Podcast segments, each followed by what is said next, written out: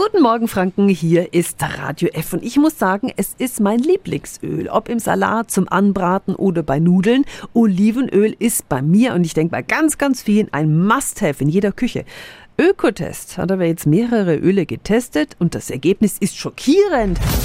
Radio F. Jetzt Tipps für ganz Franken. Hier ist unser Wiki Peter. Ökotest hat 19 Olivenöle der höchsten Güteklasse nativ extra getestet. Ganze 18 sind durchgefallen. Lisa Marie Karl von Ökotest. Darüber müssen wir reden. Guten Morgen. Guten Morgen nach Nürnberg. Wieso ist der Test so schlecht ausgefallen? Also ein Standardparameter bei uns, das sind Rückstände von Mineralöl, die kommen eigentlich in fast allen Lebensmitteln vor und die sind fettlöslich. Das heißt natürlich, dass sie sich im Olivenöl gut lösen und deswegen haben wir da sehr, sehr hohe Gehalte eben nachweisen können. Und darunter können auch Verbindungen sein, die krebserregend sind und deswegen sind wir da natürlich ganz kritisch und da sind die Olivenöle leider zum Großteil durchgerasselt. Nur das Rapunzel Olivenöl Kreta Nativ Extra konnte mit gut überzeugen und war komplett frei von Mineralölen. Wie konnten das überhaupt in die Öle? Diese Erntemaschinen, womit die Oliven von den Bäumen geschüttelt werden, die sind natürlich mit Schmierölen gefettet. Wenn man in der Produktion Förderbänder hat, sind die natürlich auch geölt und geschmiert.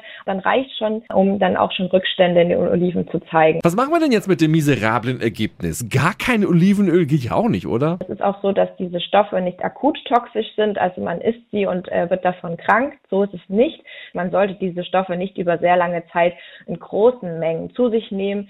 Heißt also, wir hoffen, die Hersteller nehmen sich das zu Herzen und versuchen, diese Gehalte zu minimieren. Man kann nicht auf Olivenöl verzichten, aber ich denke, dadurch, dass man nur so geringe Mengen verwendet, äh, ist man dann noch im sicheren Bereich. Vielen Dank an Lisa Marie Karl von Ökotest. Alle Infos gibt's auch nochmal auf radiof.de. Tipps für ganz Franken von unserem Wiki Peter.